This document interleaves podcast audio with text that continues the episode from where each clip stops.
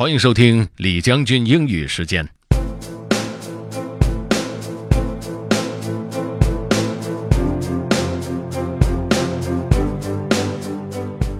今天的内容是一次短短的讲话，讲话的人是 Lou Gehrig，场合是一个棒球场，时间是一九三九年。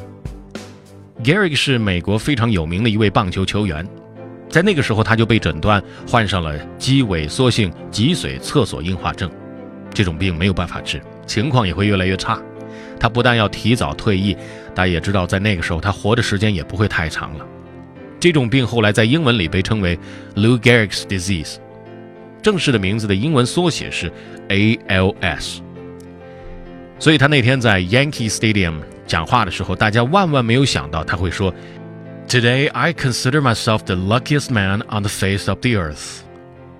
Okay, let's get started. Fans, for the past two weeks, you have been reading about the bad break I got. Yet today I consider myself the luckiest man on the face of the earth. I have been in ballparks for 17 years and have never received anything but kindness and encouragement from you fans. Look at this grand man. Which of you wouldn't consider it the highlight of his career just to associate with them for every one day? Sure, I'm lucky. Why wouldn't consider it an honor to have known Jacob Ruppert?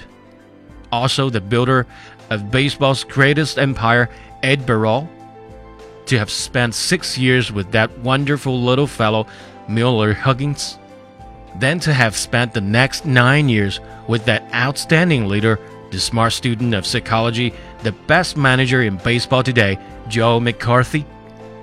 Sure, I'm lucky. When the New York Giants, a team you would give your right arm to beat, and vice versa, sent you a gift. That's something. When everybody down to the groundskeepers and those boys in white coats remember you with trophies, that's something.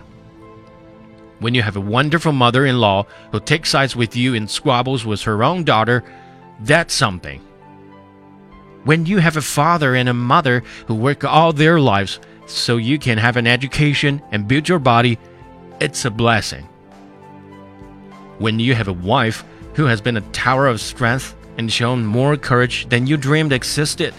That's the finest I know. So, I close in saying that I might have been given a bad break, but I've got an awful lot to live for. 好的, that's all for today. Thanks for listening. This is General Lee, 李将军。明天见。